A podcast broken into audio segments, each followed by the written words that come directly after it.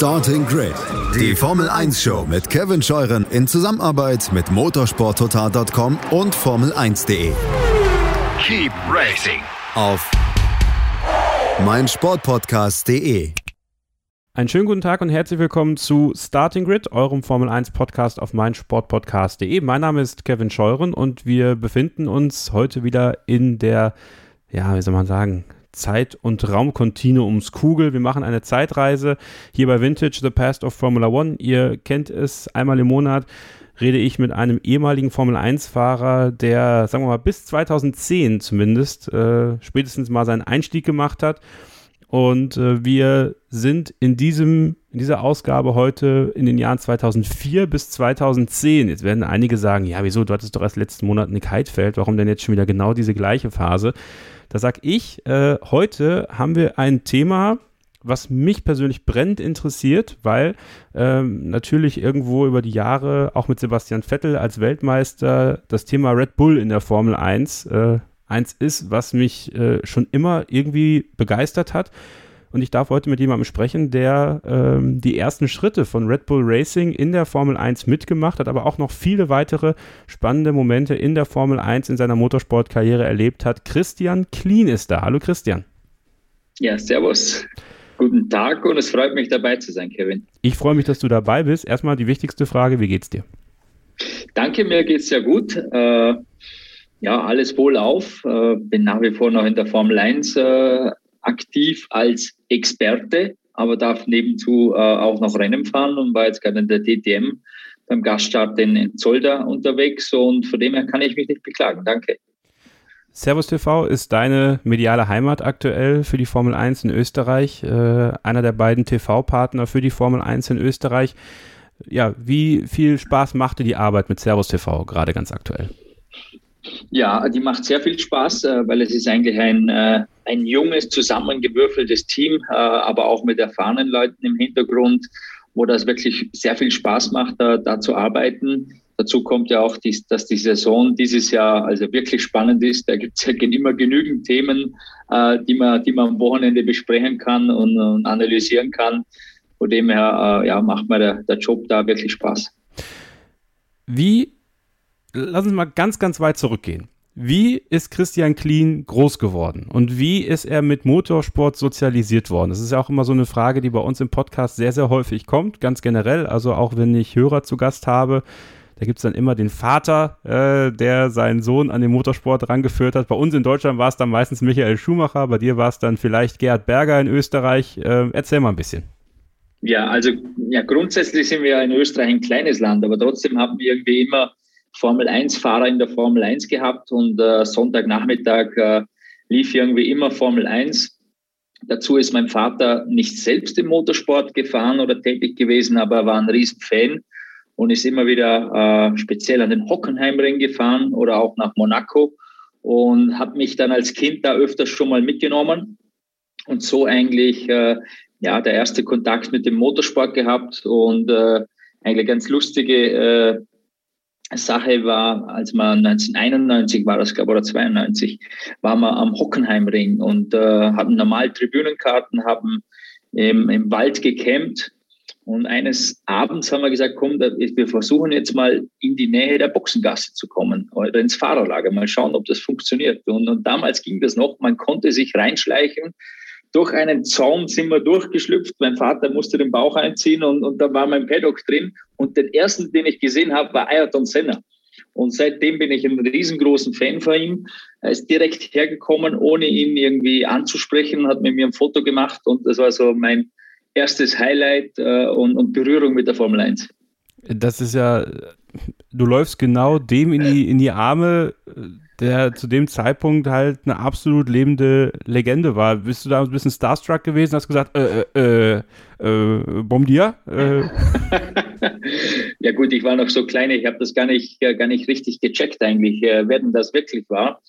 Äh, erst dann, äh, als wir das Foto gehabt haben und der ist dann immer im Fernsehen gekommen wusste ich eigentlich, wer das richtig war. Und äh, ja, das äh, von dem her, äh, seit dem Zeitpunkt war das einfach mein, mein Idol, wo ich immer aufgeschaut habe. Und äh, dass der noch zusätzlich einer der größten Formel-1-Fahrer aller Zeiten dann ist, äh, habe ich zu dem Zeitpunkt noch nicht gewusst. Hast du das damals wirklich verarbeiten können, verstehen können, was in Imola 94 passiert ist als, als kleiner Junge? Eigentlich schon, ja. Ich war vor dem Fernseher, meine Eltern waren weg, ich weiß das noch, und ich habe das Rennen angeschaut und habe das äh, also wirklich mitbekommen. Und äh, ich war ja zu dem Zeitpunkt schon der große Senna-Fan. T-Shirt und Flagge äh, ist im Zimmer gehangen. Und also das habe ich schon, schon richtig gut mitbekommen und kann ich mich auch daran erinnern noch. Ja. Und der Tag davor, äh, dieser Unfall von Roland Ratzenberger, wie, wie, wie hast du das mitbekommen und wie, wie wurde das damals auch in Österreich wahrgenommen, ganz insgesamt? Ich meine, es war ja ein schreckliches Wochenende für die Formel 1, aber es ist ja auch mit Roland Ratzenberger eben äh, ein österreichischer Fahrer ums Leben gekommen.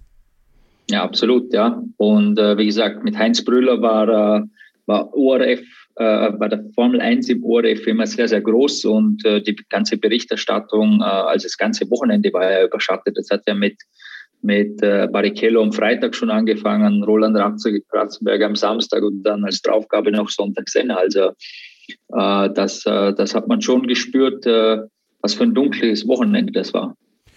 So, dann hast du irgendwann dann äh, den Weg in den Kartsport gemacht oder wie muss man sich das bei dir vorstellen? Bist du diesen ganz, ganz klassischen Weg gegangen, den, den viele Formelsportler auch gegangen sind?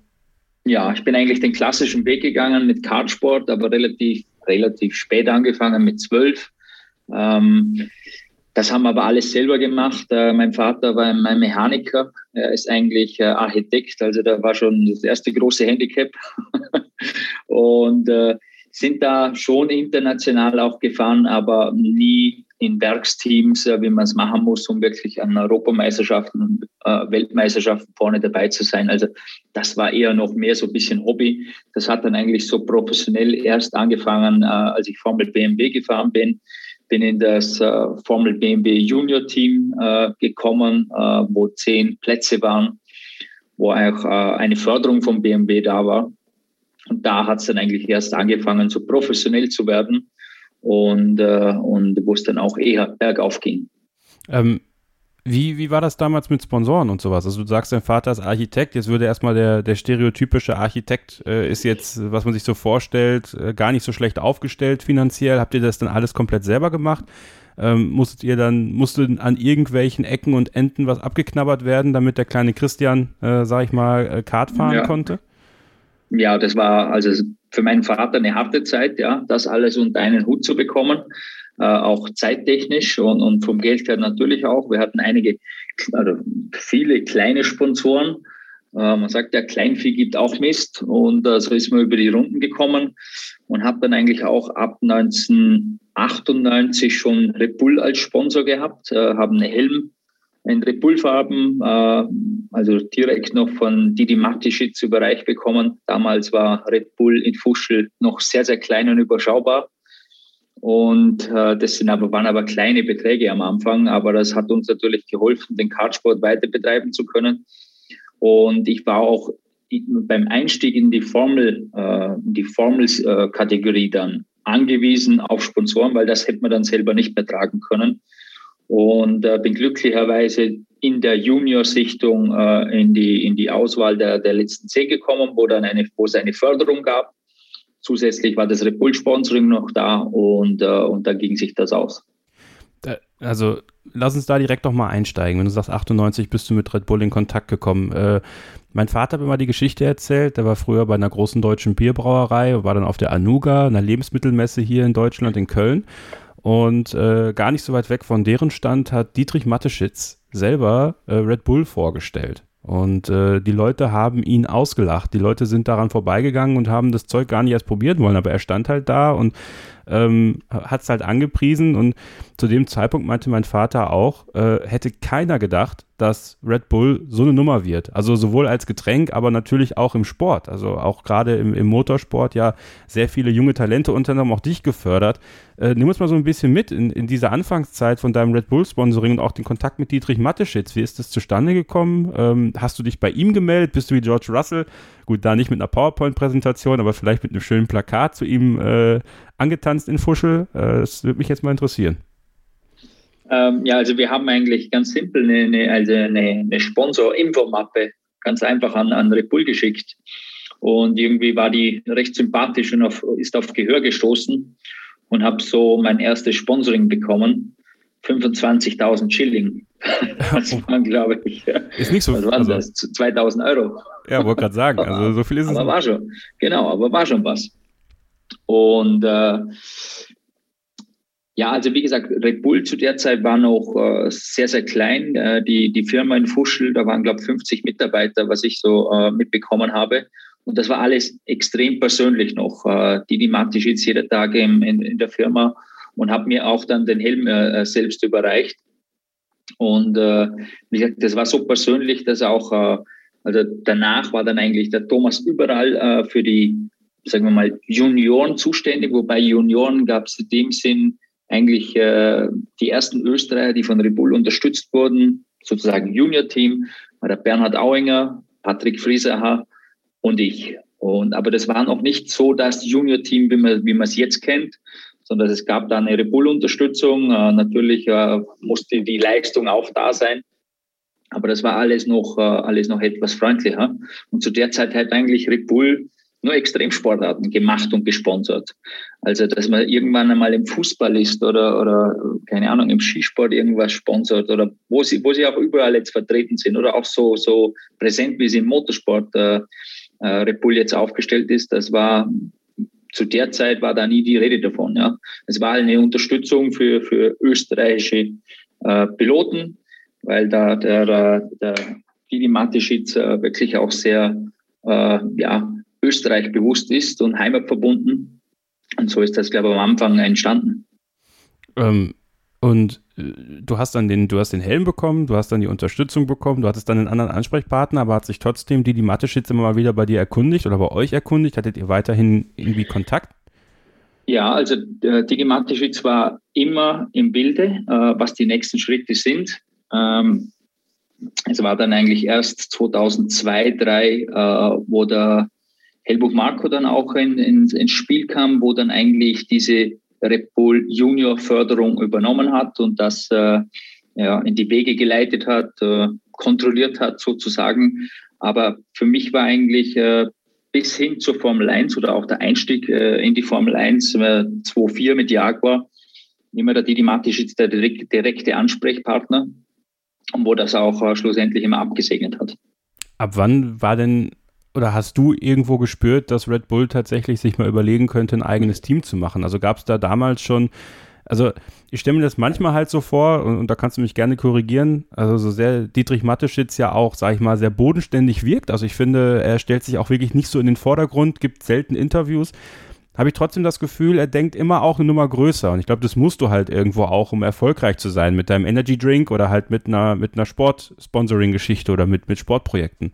Hattest du damals schon irgendwie so ein bisschen so das Gefühl, oh, das könnte sich mal äh, zu was ganz Großem entwickeln? Oder war dir das einfach, du sagst, also ich meine, klar, im Nachhinein wirst du da immer schlauer, ähm, aber das war noch gar nicht so, so zu sehen. Äh, ich glaube, das war noch so noch gar nicht so zu sehen. Was halt zu sehen war in der Zeit, war, dass sie bei Sauber auf dem Auto waren als Sponsor. Äh, bei Eros waren sie auch mal auf dem, auf dem Auto, wo, äh, ich glaube, Enrique Bernoldi gefahren ist und Jos Verstappen. Orange Autos kann mich noch erinnern, weil da stand ich in der Box in Imola. Aber ja, also grundsätzlich, ich war ja noch jung und war total mit mir beschäftigt in meinen Rennserien man hat schon gemerkt, es kommen immer mehr, ähm, sagen wir mal, Red Bull Junioren dazu. Und wenn man sich vielleicht da weitere Gedanken gemacht hätten, warum unterstützt man so viele junge äh, Piloten? Vielleicht, weil man selber irgendwann mal ein Rennteam haben will. Äh, und ich glaube, das hat man auch versucht mit, äh, mit Sauber, ist dann aber da nicht, äh, nicht zusammengekommen. Und ich glaube, dann hat sich das, das mit Jaguar relativ spontan eigentlich äh, äh, ergeben, äh, weil die dann einfach aus der Formel 1 auch ausgestiegen sind oder mussten. Das war aber auch erst eigentlich 2-4 dann, also relativ spät in der Saison war klar, dass der Ausstieg dann wirklich kommt. Ja. Ja, aber das ist ja noch ein bisschen Zukunftsmusik gewesen zu dem Zeitpunkt. Du hattest dann genau. deinen, deinen Einstieg im Formelsport, du hast ja gesagt, Formel BMW, bist dann nach Deutschland gekommen, in die Formel BMW Deutschland, hast noch weitere deutsche Rennserien, europäische Rennserien gemacht. Ähm, wie schwer war das dann für dich auch, oder war das gar nicht mal so schwer, dann auch immer unterwegs zu sein, immer was Neues zu sehen, ähm, seine eigene Leistung so zu perfektionieren, weiterzubringen, sich weiter ähm, ja auch zu bilden sozusagen im Motorsport, eben weil du schon diese Erfahrung aus dem Kartsport hattest oder hattest du sowas, wie Heimweh auch zum Beispiel? Nein, ich glaube, da sind wir im Vorteil, wenn man aus äh, Deutschland, Österreich oder dem mitteleuropäischen Raum kommt, dann, äh, dann geht man zum Rennwochenende hin und, und Sonntagabend, Montag ist man wieder zu Hause. Ich glaube, das ist äh, für Piloten wie, wie die Australier, Neuseeländer oder äh, wo auch immer schwieriger, wo komplett neues Leben als ja, fast Kind, Jugendlicher in Europa anfangen müssen. Von dem her die Reiserei war, war nie ein Problem und schlussendlich macht es ja auch Spaß. Man hat ja auch äh, die ganzen Konkurrenten sind ja irgendwo auch Freunde, weil man trifft sich jedes Wochenende, man ist äh, 16, 17, 18 Jahre da ist schon Konkurrenzkampf da, wenn das Visier unten ist, aber, aber wenn die Rennen vorbei ist, hat man äh, normalerweise immer äh, eine Gaudi gehabt und Spaß zusammen. Äh, von dem her äh, war, das, war das nicht schwierig und, und da war mehr der Spaß und die Competition äh, im Vordergrund. Vernimmt sich, was man will, dann wilde Gerüchte entstanden. Fast nichts davon stimmt. Tatort. Sport. Wenn Sporthelden zu Tätern oder Opfern werden, ermittelt Malte Asmus auf meinsportpodcast.de. Folge dem True Crime Podcast, denn manchmal ist Sport tatsächlich Mord. Nicht nur für Sportfans.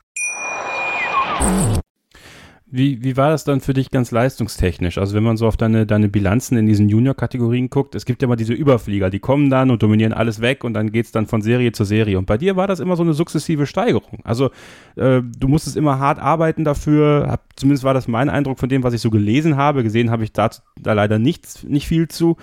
Ähm, aber kannst du das vielleicht so im Nachhinein nochmal so ein bisschen einschätzen? Äh, was waren so deine, deine Sachen, an denen du zu Beginn sehr gearbeitet hast, die dich deine ganze Karriere weiterhin dann begleitet haben? Also sagen wir so, in der, in der Formel BMW, ich bin ein Jahr in der Formel BMW Junior gefahren, das waren andere Autos mit der Formel BMW selber dann. Äh, bin zwei Jahre Formel BMW gefahren. Also sagen wir drei Jahre BMW, das war äh, vielleicht eine etwas längere Ausbildung was ich vielleicht auch gebraucht habe, weil ich doch sehr jung war und vielleicht auch sehr jung im Kopf war. Manche setzen sich da rein, sind im Kopf schon weiter äh, als 16-Jähriger, als andere.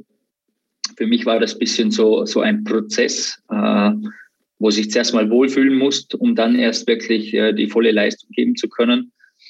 Und was wir aber dann in der Formel BMW schon gesehen haben, du musst einfach im richtigen Team sein, im richtigen Auto sein, um auch wirklich Meisterschaften gewinnen zu können.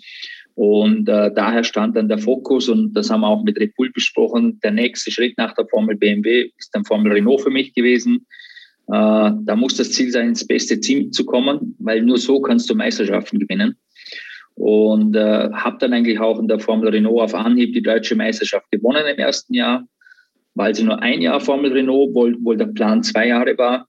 Dann in die Formel 3, dort wieder eingeschlagen, eigentlich direkt im ersten Jahr um die Meisterschaft gefahren. Mit Ryan Briscoe Zweiter geworden, habe das Marlboro Masters gewonnen. Also von dem her so 2-2, 2-3 von Renault, Formel 3 schon eingeschlagen, in der ersten Saison schon. Und da in diesen Serien würde vielleicht eine zweite Saison auch gut tun. Okay. Aber wenn du dann die Chance hast, äh, weitergehen äh, zu können schon, dann musst du dir auch äh, musst du dir die, die Chance auch in die Hand nehmen, äh, weil es kann gleich, äh, also im zweiten Jahr eine Saison kommen, da muss noch ein bisschen Pech zusammenkommen und dann bist du halt nur Fünfter in der Meisterschaft und dann, dann schaut schon nicht mehr so rosig aus. Ja, heute, also Stand 2021, würde man auch meinen, als Red Bull Junior äh, musst du eh mal aufpassen, dass du nicht dann relativ schnell äh, von, von Dr. Helmut Marko, sag ich mal, vor die Tür gesetzt wie es leider. Ähm, war das damals alles ein bisschen geduldiger trotz allem, auch wenn man sich Pläne aufgestellt hat und gesagt hat, okay, das würden wir gerne erreichen? Oder gab es da trotzdem auch diesen Gedanken, ah, Christian, aber äh, pass auf, äh, die, die Schillings, die wir dir hier zahlen, die möchten wir dann auch in Leistung ummünzen, relativ schnell?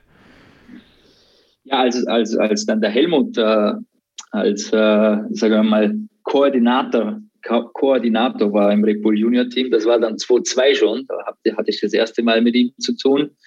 Und der Druck war da. Also Ich weiß noch, vor dem Renault, das letzte Rennwochenende war in Oschersleben und da ging es um die Meisterschaft, entweder Bruno Spengler oder ich.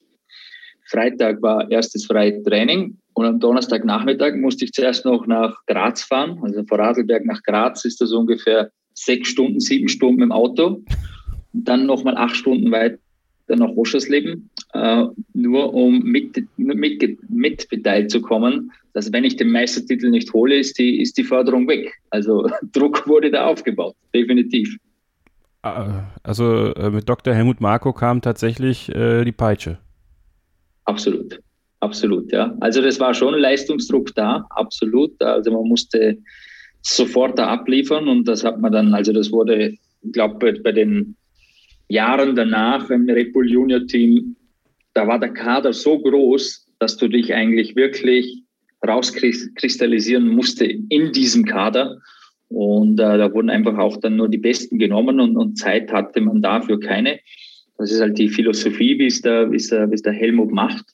Und äh, es kristallisieren sich aber auch, auch immer wieder Talente raus, wie wenn man einen Vettel sieht, einen Max Verstappen, einem Yuki Tsunoda. Äh, der braucht zwar dieses Jahr vielleicht noch ein bisschen die schützende Hand und ein zweites Jahr, aber dann wird er auch kommen.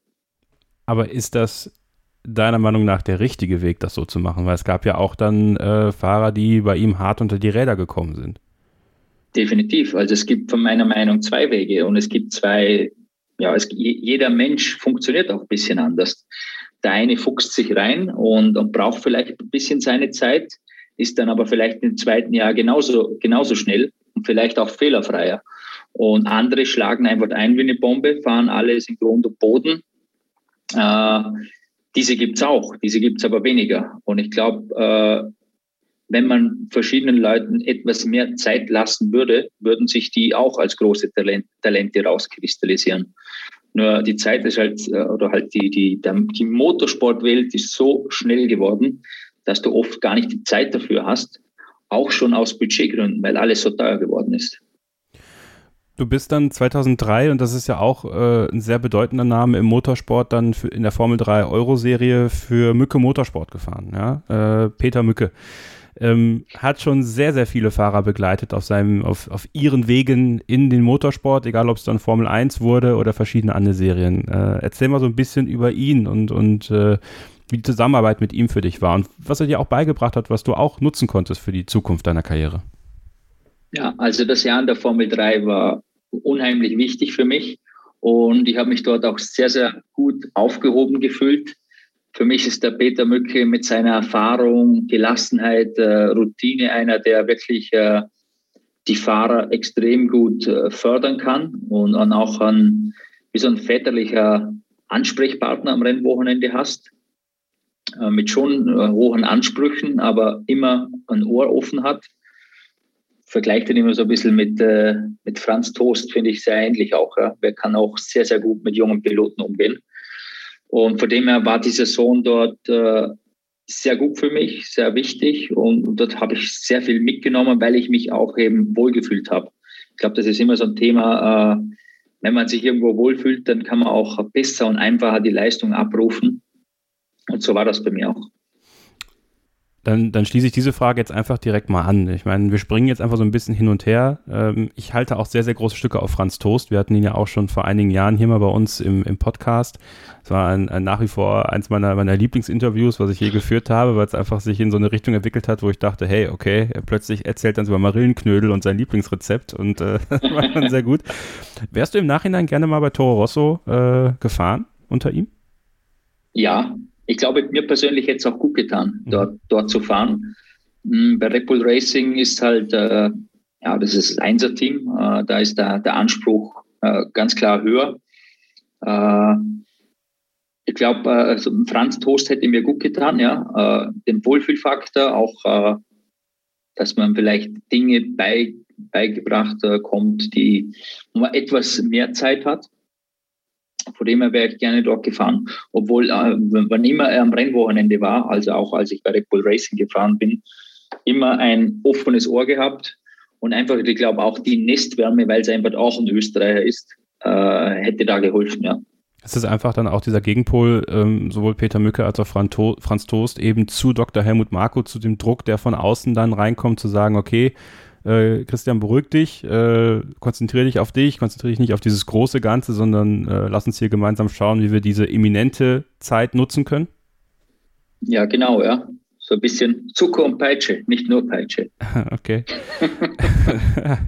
Äh, dein Teamkollege in der Formel 3 Euro-Serie war Markus Winkelhock. Ähm, ja. Und auch der äh, ist ja jetzt bald in der DTM äh, unterwegs und ersetzt Sophia Flörsch dort, die ja in Le Mans unterwegs sein wird.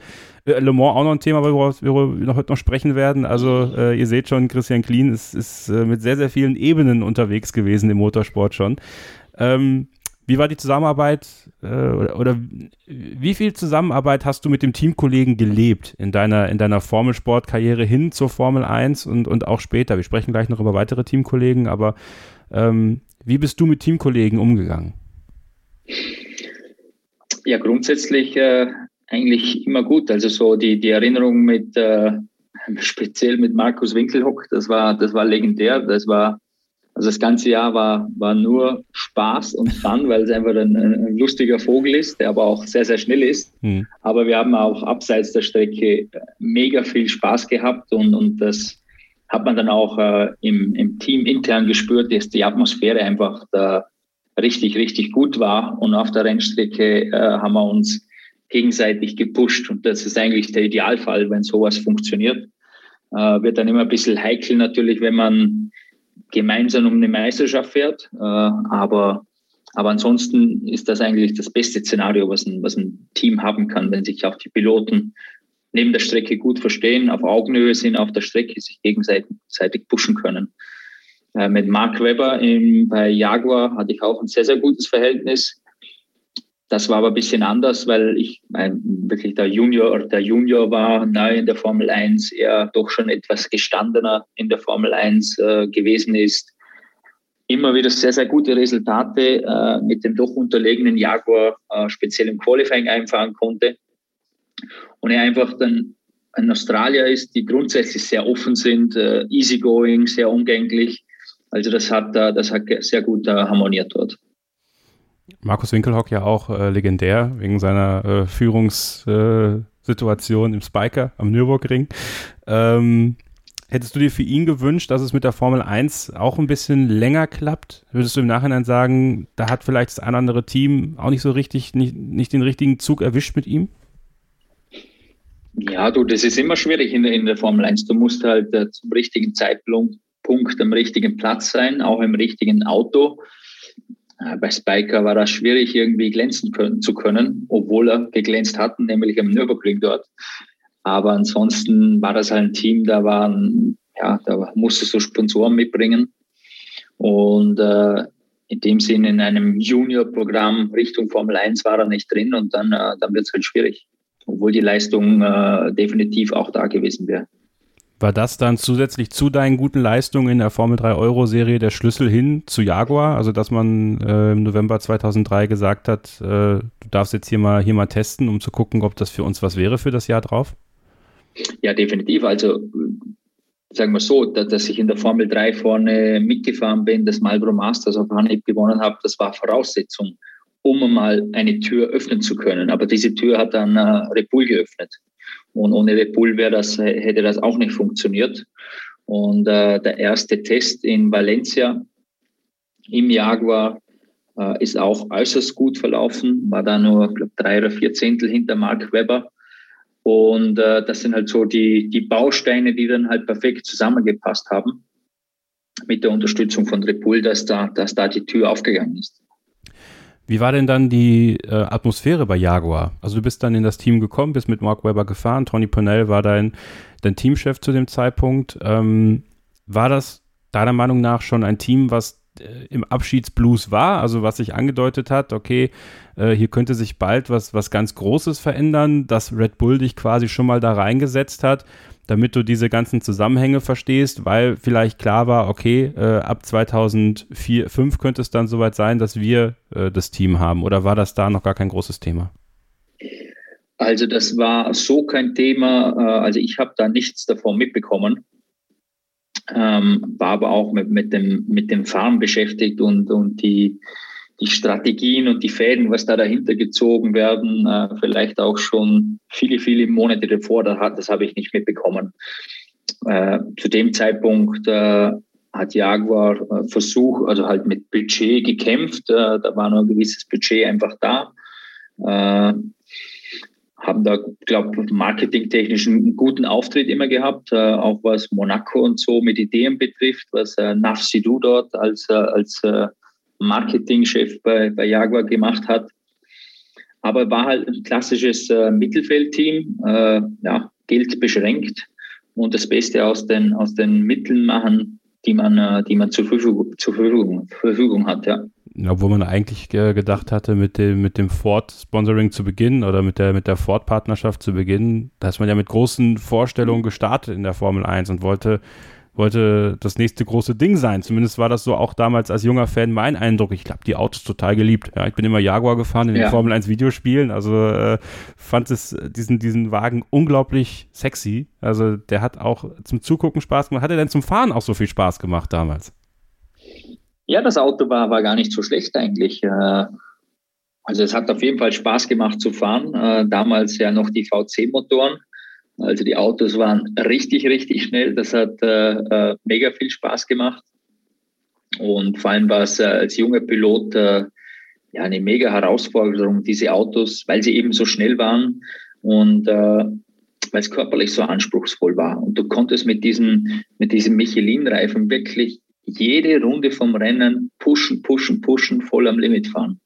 Das ist, glaube ich, jetzt in der heutigen Zeit äh, eben etwas anders, wo du ein bisschen die Reifen einteilen musst, ein Reifengespür haben musst, wie, wie, der, wie der Verschleiß ist. Ich glaube, das ist heute das A und O und damals war es einfach der Maximum Push. Und das war auch die, wo wir, wo mir am Anfang am meisten Zeit auf, auf die erfahrenen Piloten gefehlt haben, eineinhalb Stunden Vollgas durchzupushen. Auf eine Runde ging's, aber das auf einem Level über eineinhalb Stunden zu behalten, war, war schwierig, körperlich, aber auch mental. In rund 40 Folgen habt ihr mich jetzt schon sagen hören, I want to tell you about the Beatles. Ich habe euch die Geschichten zu ihren Alben und ihren Songs erzählt, euch ihre wichtigsten Wegbegleiter und Vertraute vorgestellt und natürlich die Orte, die für die Bandgeschichte eine wichtige Rolle spielten. Habt ihr die drei bisherigen Staffeln schon durchgehört? Nein?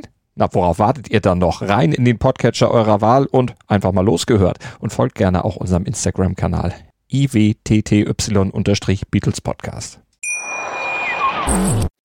Wie hast du früher trainiert und wie hat sich dein, dein Training über die Jahre dann auch, auch verändert? Also äh, wir haben ja in der Formel 1 jetzt den, den Weg hin, dass Fahrer wieder ein bisschen äh, mehr trainieren können, das ja auch von den Fahrern sehr gewünscht wurde, dass sie wieder ein bisschen mehr Gewicht auch äh, haben können selber. Wie war das damals? Ich meine, da waren ja doch einige äh, sehr physische Fahrer auch unterwegs noch in deiner Zeit. Ja, also Gewicht war bei mir nie ein Thema, aber auch, weil ich glaube nicht der Größte bin. Ich wusste, dass der Mark Webber immer ein bisschen äh, hungern musste, weil er einfach 1,80 ist, aber da ist man dann selber schuld. ich konnte immer meine, meine Schnitzel und Cordon Bleu essen.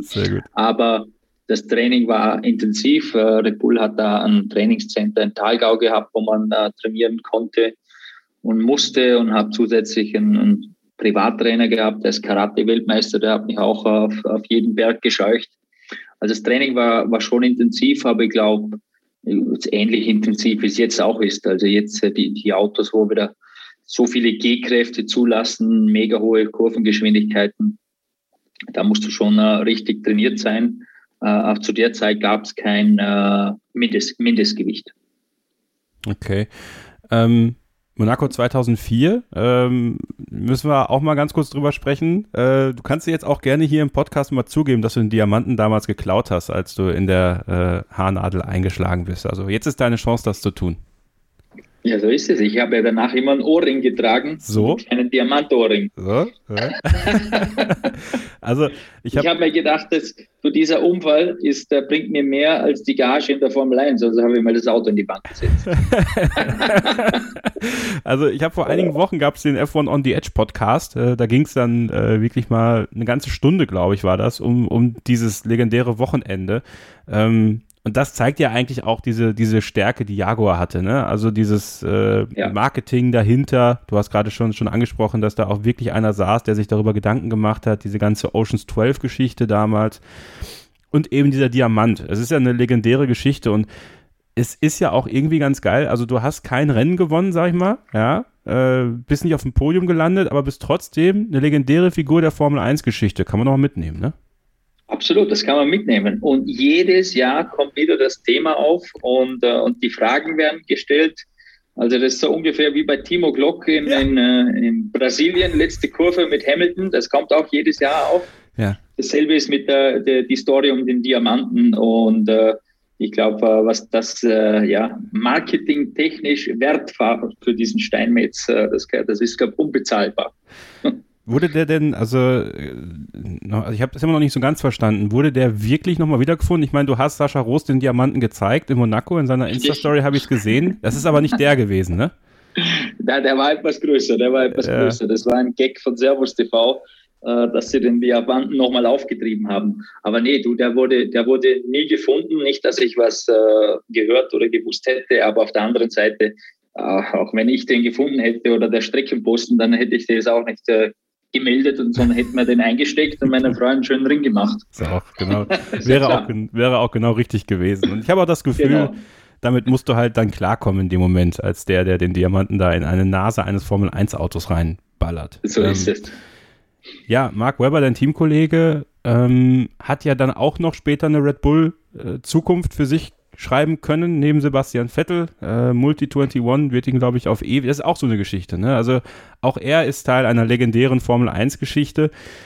Ähm, war das da, also du, du entwickelst ja sicherlich auch als, als Teamkollege so ein Auge dafür, so, okay, was, was leistet der Fahrer neben mir? Was sind seine Daten? Was bringt er mit? Ähm, konntest du zu dem Zeitpunkt auch schon viel von ihm lernen, wo du gesagt hast, er war schon etwas länger in der Formel 1 und, und nicht so jung wie du? Extrem, absolut. Also da kannst du äh, viel abschauen von so einem Piloten. Äh, zum ersten Mal, also als erstes Mal seine körperliche Fitness. Der war immer einer der fittesten Fahrer. Und äh, das konnte ich mir mal neben der Strecke von ihm abschauen, dass das einfach auch äh, äußerst wichtig ist, da wirklich topfit zu sein, um eben dann auch im Rennen jede einzelne Runde total ans Limit zu pushen zu können. Und dann, was natürlich technisch ist, äh, also nicht nur die Daten, die man vergleicht, wo man abgucken kann, wo fährt der schneller oder was macht er anders. Es ist aber auch in der Formel 1, was man immer wieder vergisst, man kommt als junger Pilot in die Formel 1 und das ganze Feedback, die Beschreibung eines Fahrzeuges an diese hunderte Ingenieure, die am liebsten da in, in, an der Rennstrecke und in der Fabrik sind, das übermitteln zu können, das ist ja was, was man ja in der Formel 3 oder Formel 2 schon ein bisschen hat, aber alles in einem kleinen Team, wo man Setup-Arbeit macht, aber keine Entwicklung von einem Fahrzeug. Und das ist, glaube ich, so das größte Learning, wo man in der ersten Saison hat. Wie vermittle ich äh, mein Fahrzeuggefühl dem Ingenieur, dass er mir ein besseres Auto nicht nur Setup-mäßig macht, sondern auch die Entwicklung irgendwann in meine Richtung geht und nicht in die Richtung des Teamkollegens. Und so kannst du dann irgendwann dann mal als, als Nummer eins Fahrer rauskristallisieren. Da kannst du natürlich von den erfahrenen Piloten viel abschauen, wie sie das machen. Wie war das für dich als junger österreichischer Fahrer, wenn du in die Formel 1 kommst und es gab du sagst, Österreich ist ein kleines Land, aber äh, hat legendäre Formel-1-Fahrer hervorgebracht, wie Niki Lauda, Gerhard Berger, auch Alexander Wurz, der ja auch nicht unerfolgreich war. Ähm, wie war so die öffentliche Wahrnehmung von Christian Klien zu dem Zeitpunkt? Und ähm, wie sehr hat sich das über die Jahre bei dir auch gelegt, sich darüber Gedanken zu machen? Weil ich kann mir schon vorstellen, dass wenn man als junger Fahrer in so eine Rennserie kommt, dass du halt schon guckst, so was schreiben die eigentlich über mich und äh, was macht das mit dir? Ja, zum Glück zu dem Zeitpunkt gab es kein Social Media, kein äh, äh, Smartphone, nichts. Also das war überschaubar. Man ist meistens unterwegs gewesen äh, und nicht zu Hause. Und ich habe da eigentlich relativ wenig gelesen und, und mit, mitbekommen. Aber man ist halt von heute auf morgen ein Star, speziell weil einfach das Land in Österreich so klein war oder so klein ist und, und alle Augen auf einem, auf einem gerichtet sind, speziell in der Formel 1. Also ja, ist halt dann nicht mehr so einfach, sich zu bewegen und, äh, Und äh, das ist halt eine, eine Riesenumstellung, weil vorher ist man einfach nur ein Rennfahrer, Formel 3, wo, wo Spaß hat am Wochenende, keiner kennt einem und dann ist man ein Jahr später, fährt man Formel 1 und alle Augen sind auf einem gerichtet. Und äh, das ist auch wieder so eine Sache, wo man erstmal damit äh, lernen muss, umgehen zu können, bis man sich damit anfreundet, wohlfühlt. Da kommen so viele Faktoren im ersten Jahr auf einem zu, äh, wo mit reinspielen, äh, wie deine Ergebnisse auf der Rennstrecke ausschauen. Weil grundsätzlich, du kannst nur deine Ergebnisse abliefern, weil du einen freien Kopf hast und, äh, und wenn alles um dich herum harmonisch ist. Was hast du damals gemacht, um dich da vielleicht auch so ein bisschen mal zu beruhigen zwischendurch? Weil auch das ist wiederum nur etwas, was ich mir vorstelle. Du kommst rein, du hast viele Medientermine, du bist im Training, du bist immer unterwegs, du gibst Interviews hier, dies und das, verdienst sicherlich für dein Alter auch nicht so schlechtes Geld, äh, ne? aber ja. was hast du getan, um nicht irgendwie, ich sag nicht abzuheben, aber um dich einfach selber immer wieder so ein bisschen daran zu erinnern, hey, äh, vergiss deine Wurzeln nicht sozusagen? Ja, du, man ist extrem viel unterwegs und, und zu der Zeit waren auch noch Testfahrten immer dazwischen, ja. zwischen den Rennen. Also praktisch nur unterwegs. Aber oh ja, um, um Energien sammeln zu können, war halt für mich zu Hause in Österreich, in der Umgebung, wo ich, äh, wo ich aufgewachsen bin, wo ich mich wohlgefühlt habe. Und, äh, und am besten hat das immer funktioniert äh, beim Wandern oder beim Mountainbikefahren in den Bergen, weil da ist äh, niemand um dich herum. Da hörst du nur die Vögel zwitschern und ein paar Kühe Mu sagen. Machst also den, den Mick Schumacher-Approach, ne? Ich weiß nicht, ob du das mitbekommen hast, aber Mick Schumacher hört gerne vor den Rennen äh, Naturgeräusche, äh, während, okay, während, ja, Nikita, ja. während Nikita Mazepin Techno hört. Also, und, Oha. Äh, ja, ja, ja, das sind zwei Herangehensweisen. äh, ja. Beide witzig. zum Ziel führen, ist die Frage. Ja. So, und dann kam der nächste Schritt. Nach Jaguar kam dann tatsächlich Red Bull Racing in die Formel 1. So, und jetzt sagt man dir, Christian, es ist schön, dass du da bist. Äh, wir, wir würden dich gerne haben, aber du wechselst mit Vitantonio Liuzzi mal so ein bisschen durch. So. Ja. Was sagt man denn ja. dann? Danke? Ja, das, äh, das, also das, das hat sich hier über die ganze Wintersaison, äh, also Vorbereitung, Testfahrten, Wintersaison gezogen. Wer kriegt denn überhaupt das Cockpit? Und wir sind bei jedem Test, haben wir uns das Auto geteilt und sind gegeneinander gefahren. Während der erfahrene Pilot Kult hat, die doppelte Testzeit, Trainingszeit hatten wir. Also das war schwierig. Mhm. Und ich habe mich dann aber äh, zum Ende hin äh, gegen den Tonio, wo es so quasi wie ein Shootout in, in Barcelona gab, äh, durchgesetzt. Und äh, habe dann mal die Saison anfangen können. Aber, aber dieses Szenario, da einen Sitz zu wechseln. Äh, und das war, wie, wie, gesagt, wir haben ja immer nur die halbe Testzeit gehabt. Äh, das war ja zusätzlich. Und wir waren beide jung. Wir hätten jeden Kilometer nötig gehabt. Also das war unheimlich schwierig. Und äh, der Tonio hat dann, glaube ich, fünf oder auch vier oder fünf Einsätze gehabt. Und danach hat man es dann aber eingestellt. Und ich durfte die restliche Saison zu Ende fahren. Und vor allem bin ich äh, in, in die Saison 2.5 sehr, sehr gut gestartet. Also ich hatte den Kulter, den Qualifying wirklich gut im Griff. Äh, das erste Repul-Auto, der RB1, war eigentlich auch ein richtig gutes Auto. Ja. Und äh, konnten da eigentlich äh, ja, die besten Resultate einfahren wie, wie das Jahr darauf. Wo, wo ich mich aber am meisten freue, nämlich letztes Jahr hat der Dr. Helmut Marko ein Interview gegeben beim ORF, wo er zugegeben hat, dass das ein Fehler war. Im Nachhinein? Das hat mich im Nachhinein gefreut. Wollte ich gerade nämlich sagen. Also, äh, ja, äh, genau das äh, stelle ich mir nämlich auch genauso vor. Also, du, du machst dieses Shootout gegen, gegen Liuzzi, äh, siehst eigentlich ganz gut aus und sagt man, wann sagt man dir das denn? Also, hat man das schon von Anfang an gesagt, dass, dass da gewechselt wird oder kamen die dann, keine Ahnung, nach dem Rennen in Bahrain und haben gesagt, ja, du Christian, äh, hast jetzt mal vier Rennen Pause?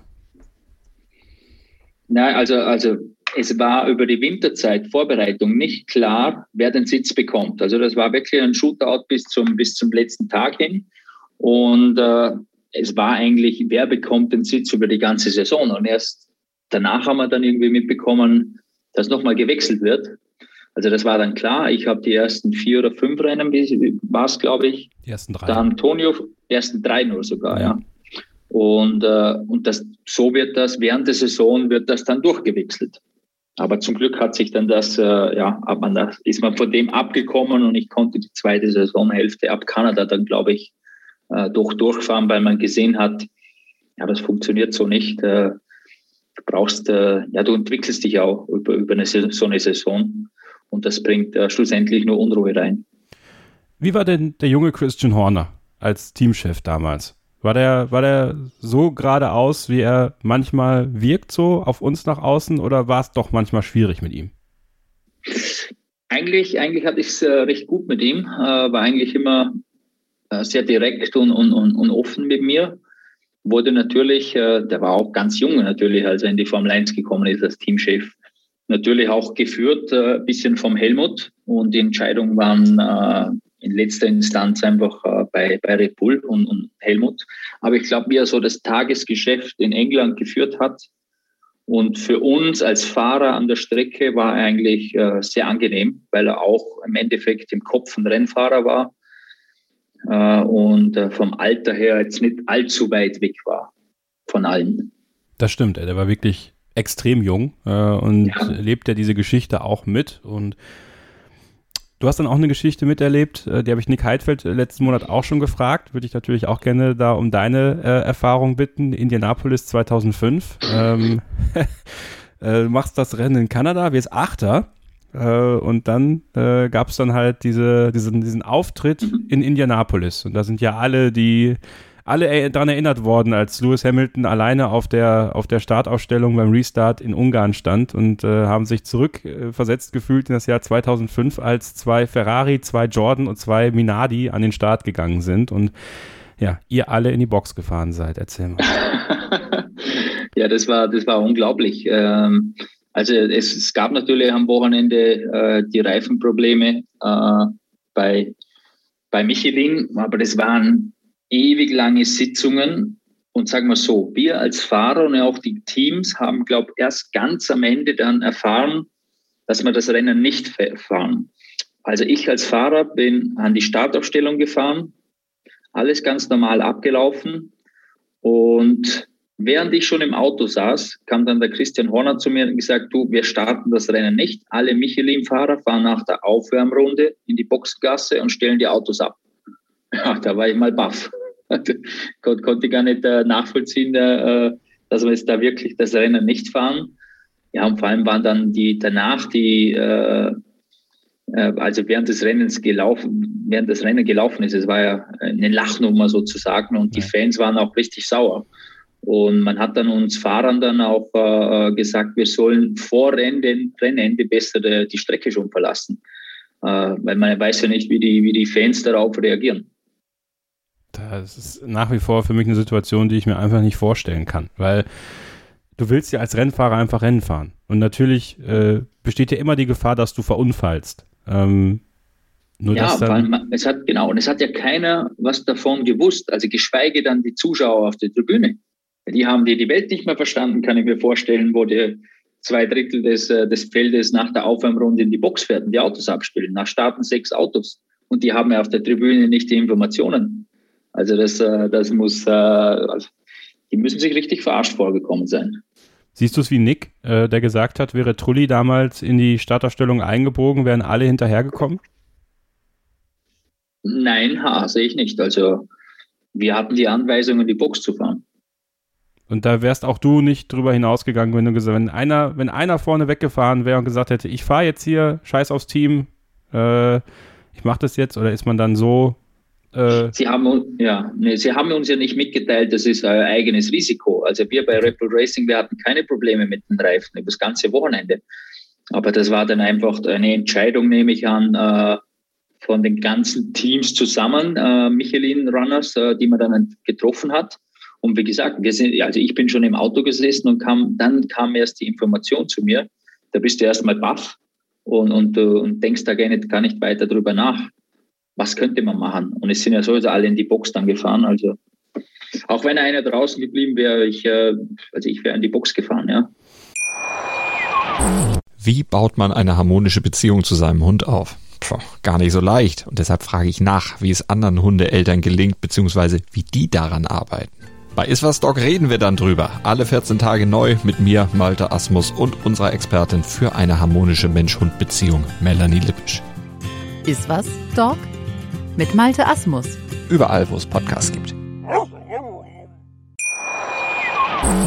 Was war David Coulthard für ein Teamkollege für dich im Jahr 2005 und auch 2006? Der hat ja auch kein so leichtes Ende bei McLaren Mercedes damals, äh, war auch sehr enttäuscht über, über sein Ende dort und, und hatte durchaus auch Angebote mal irgendwo Testfahrer zu sein. Also zumindest sagt man das so. Und äh, dann kam aber äh, für ihn eine Partnerschaft, die ihn bis heute begleitet. Er ist ja immer noch sehr mit Red Bull verzahnt und macht immer noch Showruns für sie und, und spezielle Aktionen.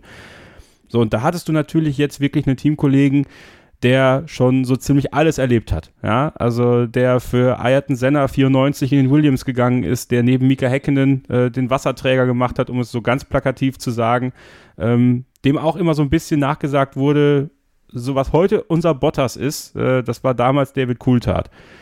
Aber diese Erfahrung, die muss doch für dich unglaublich wertvoll gewesen sein, oder? Ja, die war unheimlich wertvoll, nicht nur für mich, aber auch äh, für das Team äh, die ganzen Feedbacks, die er geben konnte von, von McLaren. Äh, also ich glaube, für das Team war das unheimlich wichtig. Für mich als Fahrer war das also wirklich eine Benchmark zu haben. Äh, der war Vize-Weltmeister, der ist in den besten Formel-1-Teams gefahren. Äh, das war hervorragend. Und er selber ist, glaube ich, auch bei Bull so richtig ja, so nochmal zweiter Frühling bekommen, nochmal aufgeblüht. Das erste, was er gemacht hat, sich ein Bart wachsen lassen, weil bei Ron Dennis musste man sich immer rasieren. Und äh, also es hat Spaß gemacht mit ihm. Äh, er war natürlich oder ist sehr, sehr clever. Er weiß, wie er das Team hinter sich bekommt. Diese Erfahrung hat er natürlich, äh, natürlich äh, vom McLaren mitgenommen und durch seine Erfahrung. Und er war halt politisch im Team sehr ausgereift als Fahrer. Das ist auch wieder so eine Sache, wo du als junger Fahrer gar nicht dran denkst, weil du denkst nur, du musst schnell sein, dann passt schon alles. Aber äh, wie gesagt, so Sachen kannst du auch extrem viel von diesen erfahrenen Jungs äh, äh abgucken. Äh, bist du ein guter Politiker? Nein, ich hasse es. Ja. So, so wirkst du auch. So wirkt, so wirkt es auch, muss ich ganz ehrlich sagen. Also man hört es auch schon mal so ein bisschen raus. Und ich glaube, Politik ist ja gerade bei Red Bull auch ein, ein ganz, ganz großes immer noch Problem, muss man ja tatsächlich irgendwo sagen. Ähm, hattest du dann das Gefühl, dass diese Politik, die dann vielleicht von David Coulthard war, eher zu seinem Vorteil war oder auch um dich so ein bisschen zu schwächen? Oder geht sowas immer einher? Weil, also er musste ja nichts Böses wollen damit, aber im Endeffekt stärkt es ja dann vor allem seine Position. Ja, bestimmt stärkt seine Position. Im Endeffekt ist immer, also die erste äh, das erste Wichtigste, du musst deinen Teamkollegen schlagen und, und, und den in Schach halten und im Griff haben. Äh, dann geht es auch in Sachen Entwicklung. Äh, geht die Reise dorthin, wie du das haben, Auto haben möchtest und nicht wie der andere. Und das ist, das ist unheimlich wichtig. Und, und da war er ein, ein wirklich schlauer Fuchs. Und gibt natürlich auch andere Wege. Ich kann mir jetzt vorstellen, dass ein Max Verstappen überhaupt kein Politiker ist der macht es einfach über seine, äh, ja, über seine Leistung, die einfach den, das rohe Talent, was der einfach hat. Und Kimi Räikkönen ist das Gleiche. Der war zu seinen, nicht, nicht mehr jetzt, aber sagen wir McLaren-Jahre, die Anfangjahre in der Formel 1, der hat einfach alles übers Talent gemacht, über seinen Speed. Da war bei Politik äh, bei denen zwei sicher auch nicht viel. Äh, hat, die hatten nicht viel am Hund mit dem. 2006 war dann, du hast es schon so ein bisschen anklingen lassen, nicht so ein einfaches Jahr für Red Bull Racing. Ähm, wir hatten neue Motoren, V8-Motoren, Red Bull ist zu Ferrari gewechselt. Waren das so Faktoren, die vielleicht mit reingespielt haben, weswegen es ein bisschen schwieriger wurde im Vergleich zu 2005? Ähm, ja, definitiv. Ähm, und zwar, die, wir haben Ferrari-Motoren bekommen und äh, ich kann mich noch an die ersten Testfahrten in Silverstone erinnern. Es waren ungefähr 5 Grad Außentemperatur wir sind keine zwei, drei Runden gefahren und schon hat der Motor überhitzt. Äh, wir mussten, mussten dann in die Sidepods Löcher schneiden, dass wir wenigstens irgendwie ein bisschen Longruns fahren konnten über zehn Runden. Also das Auto hat ausgeschaut wie ein Schweizer Käse, äh, weil die, die Kühlung falsch berechnet wurde. Und äh, da war eigentlich, also das Auto hat wirklich so viele technische Defekte gehabt. Das war wirklich ein schwieriges Jahr, kein, kein schönes Jahr. Äh, und Adrian Newey war dann schon bei Red Bull Racing, aber der hat sich dann erst auf das Auto 2.7, kam dann wirklich aus seinen Händen äh, und aus seiner Feder. Und das war wie so ein Übergangsjahr und war, war wirklich unheimlich schwierig mit vielen Ausfällen. Warum war für dich nach dem großen Preis von Italien Schluss? Gut, ich habe das schon ein bisschen vorher gewusst eigentlich, äh, weil Mark Webber nach wie vor noch ein, ein, Freund von mir war und der hat mich eigentlich schon ein bisschen vorher gewarnt und gesagt, Christian, das wird eng für dich bei Red Bull Racing, weil er wird dort fahren. Äh, Adrian Newey wollte unbedingt Renault-Motoren, weil er dann die ganze Aerodynamik schlanker designen kann. Und äh, mit diesem Renault-Deal äh, kam aber auch Mark Webber äh, zu Red Bull Racing. Das wollte wohl äh, oder hat wohl Flavio Briatore so ausgehandelt. Und ja, und Mark, äh, Mark Webber war dann also 2-7 bei Red Bull und äh, der, der David Coulthard hatte ja nach wie vor noch seinen Vertrag, der hat ein gutes Standing gehabt im Team und dann war kein Platz mehr für mich. Und ich hatte dann aber das Angebot, nach, äh, nach Amerika zu gehen, in die IndyCar von Red Bull habe mich aber persönlich nicht in der IndyCar gesehen, weil für mich war so in der Formel 1 noch unfinished Business und äh, wollte unbedingt an der Formel 1 festhalten. Und so kam dann eigentlich äh, äh, der Bruch. Aber es ist ja schon untypisch, dass man dann mitten in der Saison vor die Tür gesetzt wird. Ja und ja und nein. Ja, gut. Äh, Jetzt? Sag mal so, ich habe mich dann in Monza dazu geäußert, dass ich nicht in die IndyCar gehen werde oh, und habe das über, über, über die TV-Station ORF äh, gesagt. Das war äh, vermutlich ein Fehler, den, äh, den hätte ich nicht machen sollen, das hätte ich direkt dem, dem Helmut sagen sollen. Aber ich glaube, es hätte nichts, äh, schlussendlich hätte es nichts an der Situation geändert. Ähm, was ich im Nachhinein erfahren habe, dass, äh, dass der Dornbrost sowieso Anspruch für drei Rennen in dieser Saison gehabt hat. Also das war vielleicht etwas früher als dann wirklich geplant. Also, aber es ist ja schon ein bisschen billig gelöst worden von Red Bull. Also muss ich mal ehrlich sagen. Also im Endeffekt hätte man dich ja theoretisch auch äh, rüber transferieren können zu, zu Toro Rosso und sagen können, ja okay, äh, passt jetzt zwar, also wie sie es jetzt auch mit so vielen Fahrern machen. Wenn es mal im Hauptteam nicht klappt, dann schieben sie zu Alpha Tauri. Ja, gute Idee. Aber? ja, aber das kann ich nicht beantworten. Äh, der Plan für mich war, in die IndyCar zu gehen und ich habe mir dann auch das Team, äh, wir haben uns das angeschaut, das war Kalkofen Racing, die wären neu in der Champ Car gefahren, ein neues Team. Äh, da war keine vernünftige äh, Factory, nichts da. Also da wusste ich, da gehe ich nach Amerika, dann war ich hinten rum und dann ist ein Jahr später das aus mit, äh, mit Red Bull. Und wie gesagt, für mich war klar, ich möchte äh, in, in der Formel 1 bleiben, möchte meine Chance dann auch nutzen, was ich auch bei, bei Honda da bekommen habe. Und äh, so ging dann äh, das, das eigentlich in, in, in die Brüche. Bereust du irgendwas? Nein, ich glaube, ich hätte viel anders machen können, weil ich wollte nicht nach Amerika gehen und ich wollte an der Formel 1 festhalten. Und dass ich danach noch ein gutes Jahr bei Honda hatte, zwei gute Jahre bei BMW Sauber mit Le Mans fahren konnte, äh, dann nochmal bei HRT. Ich glaube, das alles äh, hätte ich, wenn ich mal weg, wenn du mal weg bist von der Formel 1, wenn du speziell in Amerika drüben bist, da bist du so weit weg, also hast du keine Chance mehr darüber zu kommen, nach meinem Empfinden. Timo Glock hat es geschafft zwar, aber auch äh, hat sich über die GP2 dann wieder hochgekämpft. Und, und für mich war das, kein, äh, war das keine Alternative. Du hast dann erzählt, du hast ja gesagt, also du bist bei Honda dann untergekommen als Testfahrer. Wir hatten ja auch mal Olivier Panis hier bei uns äh, im Podcast zu Gast. Der hat ja geschwärmt vor seiner Zeit als Testfahrer bei, bei McLaren damals. Äh, ist es äh, auch für dich so eine Zeit gewesen, die eigentlich, du hast es ja schon ein bisschen anklingen lassen, richtig cool war, äh, bei Honda diese Position inne zu haben, weil es ist ja eine Position, die auch zu dem Zeitpunkt noch ganz, ganz elementar wichtig war für die Entwicklung eines Teams. Ja, total. Also da bist du richtig viel zum Fahren gekommen. Du hattest wirklich einen Job, der äh, wichtig war, auch fürs Team. Also da hat man nicht nur so irgendeinen No-Name-Ersatzfahrer hergenommen, äh, sondern auch die Fahrer ausgesucht, die, die schnell sind, die die ja, idealerweise sogar noch Erfahrung von einem anderen Team mitbringen. Und äh, das, äh, das war wirklich eine, eine, eine gute Rolle, wo du wirklich im Team involviert warst, integriert warst, wo auch dann die Chancen äh, auf dem Cockpit, also du hast es wirklich beweisen können auf der Strecke noch. Das ist heute leider nicht mehr der Fall. Warum hat es dann äh, nicht für ein Cockpit gereicht, weder bei äh, Honda noch bei BMW sauber später?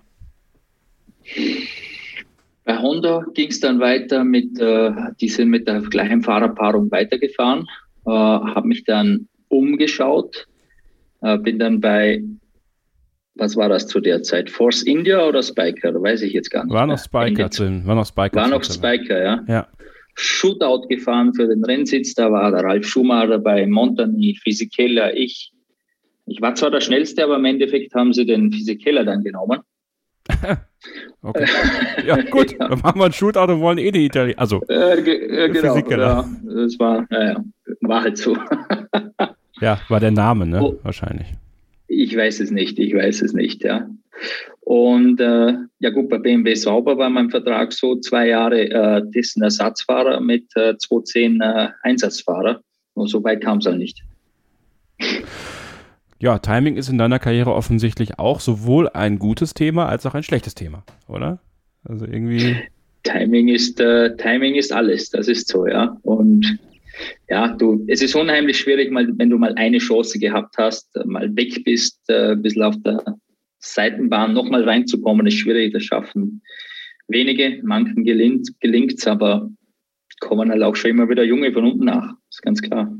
Würde die, hätte dir da ein bisschen mehr Politik was gebracht? Also Physikeller ist ja auch äh, mit allen Wassern gewaschen gewesen zu dem Zeitpunkt sicherlich, hat ja auch Erfahrung mit Flavio Briatore gemacht, äh, lernt man sicherlich auch eine ganze Menge. Also ist das etwas, wo du sagst, auch wenn du es hast, äh, vielleicht hättest du es mehr haben müssen äh, in dem Fall? Ja, du, du meinst Kleingeld. Ja, okay, gut. Wenn das, wenn das die, das ist die entscheidende Politik wahrscheinlich, ne? Ja, okay. Das war die, das war die entscheidende Politik. Hätte Red Bull dir nochmal einen Gefallen tun können. Ja, das wäre ja. doch lustig gewesen, ja. Oder? Was aber wirklich cool war, ich glaube auch für dich ganz persönlich, der dritte Platz in Le Mans 2008 äh, mit Montagny und Ricardo Zonta. Äh, Montagny, dein Kumpel vom, vom Shootout und Ricardo Zonta ja auch äh, Teil einer legendären Formel 1, eines legendären Formel 1 Moments. Ähm, auch gar kein schlechter Fahrer und sehr, sehr unterbewertet. Äh, von vielen, meiner Meinung nach. Ähm, das war natürlich wiederum gutes Timing. Ne? Also dadurch, dass du zu dem Zeitpunkt Testfahrer bei BMW sauber warst, konntest du halt Le Mans fahren, was äh, für viele Formel-1-Fahrer aufgrund dieses engen Terminkalenders und äh, teilweise auch ähm, dem geschuldet, dass Bernie Ecclestone unbedingt wollte, dass man nicht Le Mans fährt oder irgendwas anderes fährt, ähm, eine super Sache für dich. Ja, das war, das war hervorragend, ja. Und ich hätte eigentlich 2.8 äh, ja, in der DTM fahren sollen äh, mit Mercedes der Vertrag äh, lag schon bereit, hat aber relativ lange gedauert, bis ich den endlich mal unterschreiben durfte. Und ein paar Tage davor kam Mario Tyson, hat mich angerufen, ist dann bei mir in der Schweiz vorbeigefahren, weil er auf dem Weg nach Hinwil war und hat gesagt, äh, oder hat mir das Angebot gemacht, Testfahrer, oder sie suchen einen Testfahrer, einen Ersatzfahrer. Und hat mir das Angebot gemacht und ich habe gesagt, ja, das würde ich gerne machen, aber nur mit der Bedingung, wenn ich bei Peugeot Werksfahrer sein kann und Le Mans fahren kann, weil Mercedes hat es mir nicht erlaubt gehabt. Und so kam dann der späte Switch eigentlich zu BMW und, und der Mario hat mich da, das war super von ihm, dass er da so offen war und sagt, okay, du kannst da Rennen fahren, für uns ist wichtig, dass du auch Rennen fährst, nicht nur, nicht nur an der Rennstrecke, am Rennwochenende herumlungerst und, und nur Testfahrer bist. Und, und die, also die Saison war, war mega dort. Also speziell Le Mans, das hat mir so viel Spaß gemacht, weil einfach der, man hat halt so die bisschen die Formel 1 Schallklappen irgendwann auf und, und sieht nicht mehr links und rechts, was sonst noch für Motorsport gibt. Und Le Mans war ein bisschen so back to the roots, äh, richtiger Motorsport, war zwar Werks, Werksteams und, und Le Mans ist ja ein Highlight und riesig, aber es hat sich, es hat sich so, ja, hat sich wirklich toll angefühlt, wieder so back to the basics zu sein, ja. Aber es war trotzdem auch zu dem Zeitpunkt, du bist ja 2009 nochmal Le Mans gefahren, bist da Sechster geworden, bist, hast 2009 noch die 1000 Kilometer von Spa gewonnen. Ähm, trotzdem war für dich klar, Formel 1 ist nicht abgeschlossen. Du hast zwar so ein bisschen was, was schmecken können äh, von, von anderen Rennserien, aber das Ziel blieb weiterhin die Formel 1? Eigentlich schon, ja. Aber 2010, das hätte, eigentlich hätte ich 2009 den, den Hut drauf werfen können weil ja, zehn, zehn war noch so ein bisschen festklammern an einem Strohhalm. Das bei HRT äh, kam eigentlich nur durch den, äh, durch den Colin Collis zustande, äh, der mir da quasi ausgeholfen hat und den einen oder anderen Einsatz gegeben hat. Aber es hat jetzt nicht wirklich Spaß gemacht, weil du fährst Punkt fünf Sekunden langsamer ganz am Ende des Feldes. Und äh, also danach war dann für mich wirklich klar so, jetzt, äh, jetzt andere Ausrichtung. Aber, und das ist doch wiederum etwas, wo man sagen kann, der Kreis schließt sich. Dein Teamkollege bei HRT war niemand geringerer als Bruno Senner. Bruno Senner, seines Zeichens Neffe von Ayrton Senner. So, und plötzlich ja. bist du nochmal in der Formel 1 und fährst mit dem Neffen von dem, durch den du erst in die Formel 1 gekommen bist, im Sinne von dein Interesse geweckt hat. Also das ist doch auch irgendwie geil. Das stimmt, das stimmt. Und das war auch irgendwie speziell, wenn du da in der Box drin sitzt und du schaust da rechts oder links rüber und siehst den, äh, den Senna-Helm. Das war schon was Cooles, ja. Und vor allem, er war auch, der Bruno war ja ein ganz netter. Und äh, war eigentlich ein runder Abschluss, stimmt. Jetzt, wo du sagst. War der Name Senna für ihn manchmal, man hatte so ein bisschen das Gefühl, gerade in seiner Formel 1-Zeit, mehr, mehr Bürde als, äh, als ja. wirklich etwas, was ihm geholfen hat. Also wirkte doch sehr ja. oft sehr, sehr gehemmt. Glaube ich auch, ja. Glaube ich auch. Äh, ich glaube, das war schwierig für ihn, äh, also so einen großen Namen zu tragen. Äh, da sind natürlich die Erwartungen sofort immer hoch. Ähm, ich glaube, das war für ihn, also schon hat für ihn Türen geöffnet, aber für, sie, für ihn persönlich als Rennfahrer sicher schwieriger als ohne seinen Namen, würde ich sagen. Wenn du so auf deine Formel 1-Karriere zurückblickst, ähm, was ist so das Rennen, wo du sagst, wenn, wenn sich jemand ein Rennen angucken soll, um zu verstehen, wie gut Christian Kleen eigentlich war, so der die Karriere so gar nicht so vor Augen hatte, welches Rennen würdest du empfehlen? Welches sollte ich mir unbedingt angucken auf F1 TV? dann würde ich sagen 2005 China, mhm. das letzte Rennen in der Saison. Äh, ich glaube, das war, das war stark von mir. Äh, wenn du was Bitteres sehen willst, aber wo die Pace da war, dann wäre es Monaco 2006. Also da hätte ich alles gemacht, vor dem Kulter zu bleiben. Und ich habe die frischen Reifen gehabt. Ich bin überzeugt, da hätte ich aufs Podium fahren können. Leider hat das äh, Getriebe oder Antriebsstrang, weiß es gar nicht mehr, nicht, äh, nicht, bis, nicht bis ans Ende geschafft. okay, also diese beiden Rennen habt ihr als Hausaufgabe auf, äh, euch mal anzugucken, wenn ihr, wenn ihr einen Eindruck bekommen wollt, äh, was Christian Klien ausgemacht hat in der Formel 1, ja, weil äh, ist auch, finde ich, finde ich ein Name, der, der im deutschsprachigen Raum äh, oft zu wenig erwähnt wird, meiner Meinung nach, als jemand, der auch äh, auf sich aufmerksam gemacht hat. Wer war zu deiner Zeit der unterschätzteste Fahrer in der Formel 1? Oh. Außer dir natürlich. Außer mir natürlich, das ist ganz klar. Boah, das ist, das ist schwierig zu sagen. Wer war da alles? Ich meine, du hattest natürlich. Ich glaube, ich glaube, ich glaub, äh, Trulli. Mhm. Ich glaube, Trulli an der Seite von Alonso. Äh, ich glaube, der war unterschätzt, weil natürlich äh, ein Alonso mega stark ist, aber was der stellenweise für Qualifyings rausgehauen hat. Und wenn man mal mit Timo Glock auch spricht, was, was er über ihn sagt, also der, ich glaube, der war schon unterschätzt, ja. Der war schon richtig gut. Wie, wie war denn Adrian sortiert? Gibt sie noch? ja, Adrian, melde dich nach wie vor, ja. Also, ja, ja. Äh, also, was ich sagen muss, der Adrian war, war in den Junior-Serien, speziell in der Formel 3, da kann ich so ein bisschen vergleichen, äh, sehr schnell. Und, und auch die Zeit bei Force India, also da, da konnte ich schon am Lenkrad drehen. So ist nicht. Ja, ich würde ja gerne mal mit ihm drüber reden. Aber ja. Äh, es ist so schwer, mit ihm in Kontakt zu treten, leider. Da muss, muss man ein Auto von ihm abkaufen, dann geht's vielleicht. Also in die, in die Disco, in die Disco gehe ich nicht mit ihm. Ähm, so, äh, dann hast du irgendwann tatsächlich äh, deine Formel 1 Karriere äh, beendet, bist weitergezogen. Muss ich selber lachen, scheiße. Ja. ähm, ähm, hast du für dich selber gemerkt, als du dann raus gewesen bist aus der Formel 1 und, und in die Langstrecke gewechselt bist, dass du selber nochmal diesen, diesen zweiten Frühling für dich äh, entdeckt hast und, und nochmal eine neue Leidenschaft für den Motorsport vielleicht?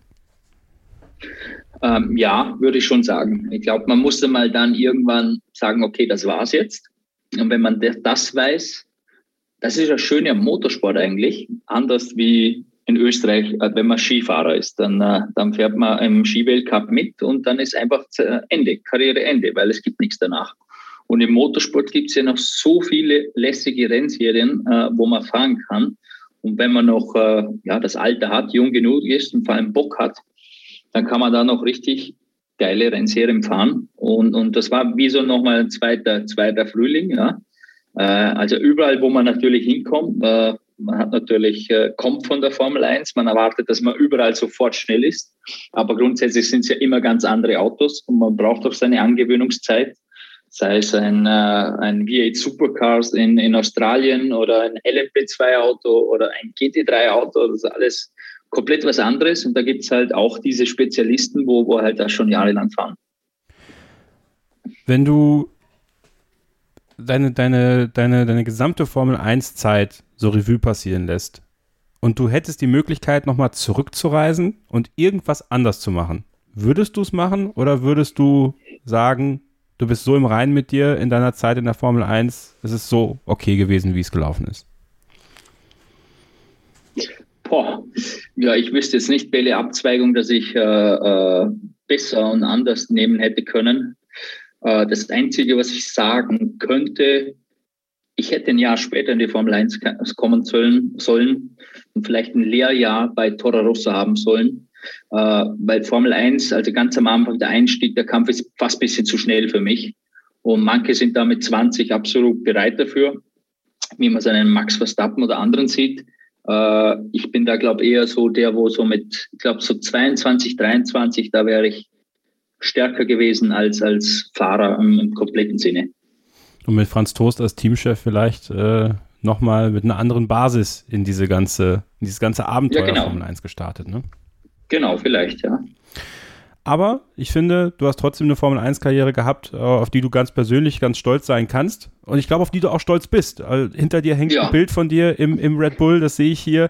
Ähm, ich glaube, du hast tolle Erinnerungen an die Formel 1. Du bist da nicht mit Groll rausgegangen, oder? Nein, also man muss dann irgendwann mal mit bisschen Abstand sehen und dann sieht man, das waren äh, insgesamt sieben wirklich wahnsinnige Jahre, also was man da alles erlebt, äh, was man mitnimmt, äh, auch für die weitere Karriere, aber auch als äh, einfach persönlich, als, als Mensch auch.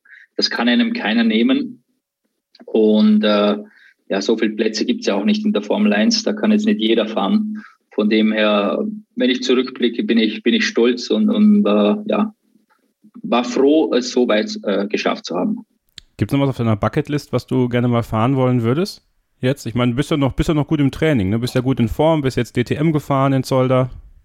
Ja, äh, Le Mans schon wieder. Le Mans möchte ich nochmal fahren, ja. Dann, das steht schon nochmal, steht nochmal auf der Liste, ja.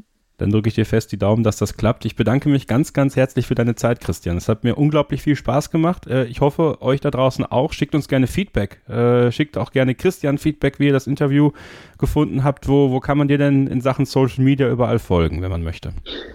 Man kann mir auf Instagram folgen unter Clean Christian, auf Twitter äh, CK underline Clean so findet man mich am besten. Und ich bedanke mich auch, hat mir sehr viel Spaß gemacht und äh, ich hoffe bis zum nächsten Mal.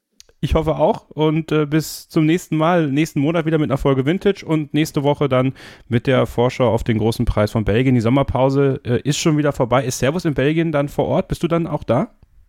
Nein, wir sind äh, das nächste Mal in Zandvoort vor Ort beim großen Heimspiel von Max Verstappen. Also ich glaube, da wirst du jede Menge äh, gute Emotionen mitbekommen. Also da, außer, außer man ist Lewis Hamilton. Ich glaube, dann wird man in Zandvoort ein äh, bisschen Probleme bekommen. Vielen lieben Dank, Christian. Vielen lieben Dank euch fürs Zuhören. Äh, bis zum nächsten Mal. Bleibt ihr bitte gesund, passt aufeinander auf und keep racing. Starting Grid, die Formel 1 Show mit Kevin Scheuren in Zusammenarbeit mit motorsporttotal.com und Formel1.de. Keep racing auf meinsportpodcast.de.